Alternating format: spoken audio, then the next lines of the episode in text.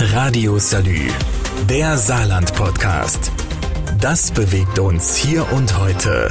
Mit Jörg Hector.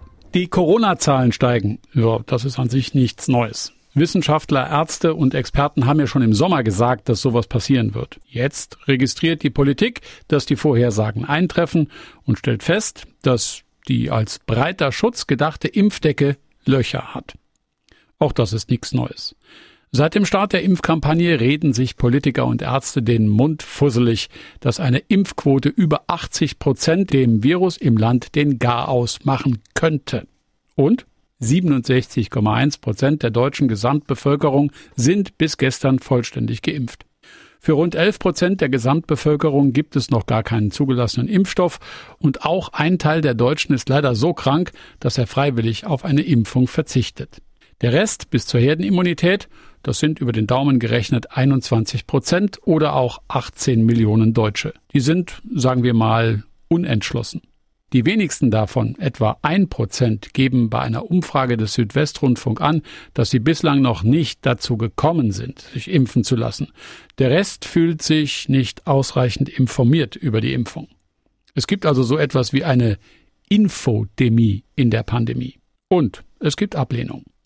Zu den Fakten. Impfen ist der kostengünstigste Weg, größere Infektionsgeschehen zu behandeln. Testen ist viel teurer und trotzdem will die Politik jetzt wieder zurück zu den kostenlosen Tests. Auch im Saarland gibt es diese Einstellung, zum Beispiel bei der Linkspartei. Die Teststrategie, wenn dann für alle. Das wäre, glaube ich, der wichtigste Punkt jetzt, auch kostenlos natürlich sagt Jochen Flackus. Ähnlich reagiert die SPD im Landtag. Ulrich Kommerson hat deshalb mit seiner Fraktion auch das Testen nochmal ins Auge gefasst. Deswegen begrüße ich es auch. Es scheint ja so zu sein, dass die künftige Ampelkoalition das offenkundig auf den Weg bringen wird, dass man sich wieder kostenlos testen kann. Das ist aber bis jetzt noch keine Beschlusslage, nur ein Plan. Wie das Testen organisiert werden soll, ist dabei aber ebenso unklar wie die Frage der Finanzierung. Deshalb ist die AfD-Fraktion im saarländischen Landtag auch gegen kostenlose Tests. Es ist überhaupt ja nicht äh, einzusehen, dass diese Geschichte die Leute unnötiges Geld kostet. Da wird ja eine Sache aufgebaut, die teuer ist. Ob das jetzt das Impfen ist oder ob das die, die Tests sind. Wenn das Geld kostet, den Einzelnen oder das Gesundheitswesen, dann ist das eine Belastung für die Gesamtheit. Und das ist ja unserer Ansicht nach überhaupt gar nicht angebracht. Weil es im Saarland mit der Impfquote von 74 Prozent keine Bedrohung für das Gesundheitswesen mehr gibt erklärt Josef Dau. Radio Salü, der Saarland-Podcast. Das bewegt uns hier und heute. Täglich neu. Mit Jörg Hector. Die Corona-Zahlen ziehen an, auch im Saarland. Erwartet haben das alle Experten und vielleicht auch so mancher Politiker. Die Warnstufen Rot, Gelb, Grün des Saarlandmodells, das in seiner aktuellen Ausgestaltung Saarlandmodell Plus heißt, scheinen aber außer Kraft zu sein. Wenn man die aktuellen Inzidenzen pro 100.000 Einwohner betrachtet und mit dem Saarland-Ampel-Modell abgleicht, müssten eigentlich vier von sechs Landkreisen rot sein und zwei gelb. Das ist nicht der Fall. Das Facebook-Chart des Gesundheitsministeriums ist durchweg grün. Auch wenn aktuell im Landkreis Merzig-Wadern diese Inzidenz bei 159,5 liegt. Egal. Der grüne Kreis bleibt auch in der vierten Corona-Welle grün. Das Saarlandmodell Plus, das jetzt helfen soll, die pandemische Lage an der Saar einzuschätzen, wurde vor einigen Monaten um eine weitere Angabe ergänzt, die Hospitalisierungsquote.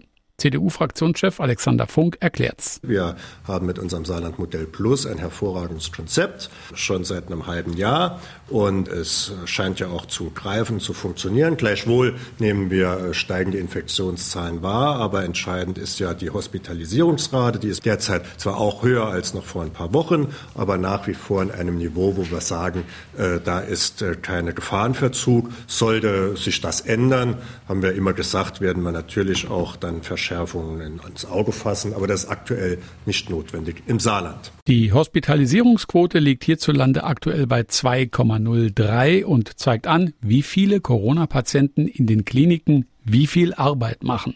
Dabei ist das alleine aber gar nicht der ausschlaggebende Punkt, sagt CDU-Politiker Alexander Funk. Wenn Pflegepersonal fehlt, ist eine Situation ganz anders zu bewerten. Da kann ich nicht an einem steifen Hospitalisierungsrate festhalten, sondern wenn die Krankenhäuser sagen, wir haben kein Personal mehr, dann nützt mir das freie Bett auch nicht. Insofern sind einfach viele Faktoren, die eine Rolle spielen. Und deswegen sind auch die reinen Inzidenzzahlen nicht das Entscheidende. Wenn es aber für die Bevölkerung keine klaren Parameter gibt, an denen sie ablesen kann, wie brenzlig oder nicht brenzlig die Lage gerade ist, dann sorgt das für Verwirrung.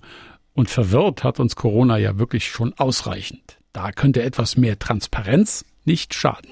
Radio Salü, der Saarland-Podcast. Das bewegt uns hier und heute.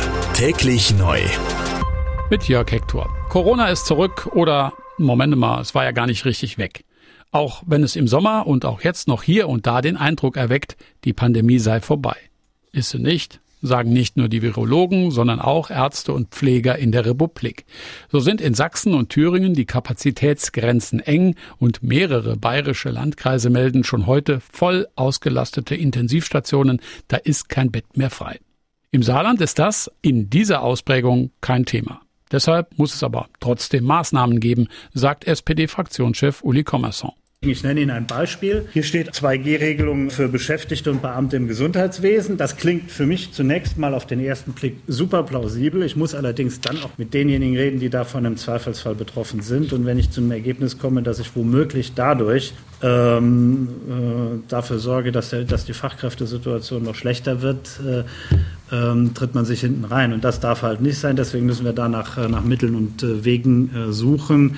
Äh, ich finde, deswegen äh, müssen wir jetzt äh, auch ein bisschen komplexere Antworten äh, finden. Die müssen nur dann auch konsequent durchgehalten werden. Da, wo Maßnahmen ausgerufen werden, da muss auch kontrolliert werden. Das ist in Bereichen der saarländischen Kulturszene zum Beispiel nicht der Fall.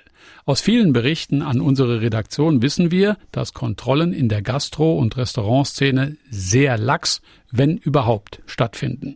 Commerson findet das total daneben. Das heißt, wir haben da ein absolutes Vollzugsdefizit und deswegen muss zunächst mal von den Betrieben das ernster genommen werden. Ich finde, es gibt einige, die es vorbildlich machen, auch einige Gastronomen, die es äh, wirklich vorbildlich machen. Und das kann nicht zur neuen Eintrittskarte für die Gastronomiebetriebe äh, sein. Also nach dem Motto, da kann ich hingehen, das wird nicht geprüft, sondern es muss überall geprüft werden.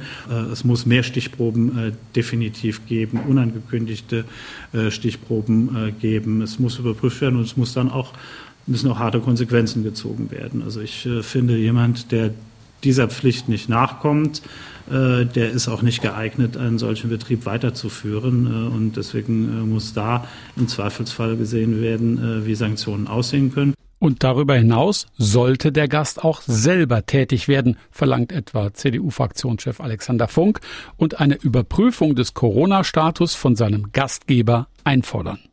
Ob das die Impfquote aber steigert, naja.